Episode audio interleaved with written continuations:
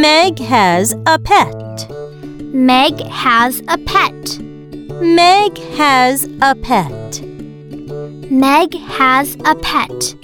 The pet is not big. The pet is not big. The pet is not a pig.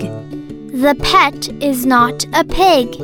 The pet is not fat. The pet is not fat. The pet is a cat. The pet is a cat. Meg's cat likes to sit in a hat.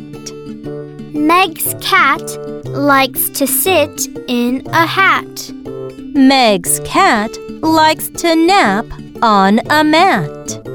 Meg's cat likes to nap on a mat. The cat likes to eat jam and ham. The cat likes to eat jam and ham. The cat does not like to eat a rat. The cat does not like to eat a rat. The cat likes to play with a rat. The cat likes to play with a rat. Thank you.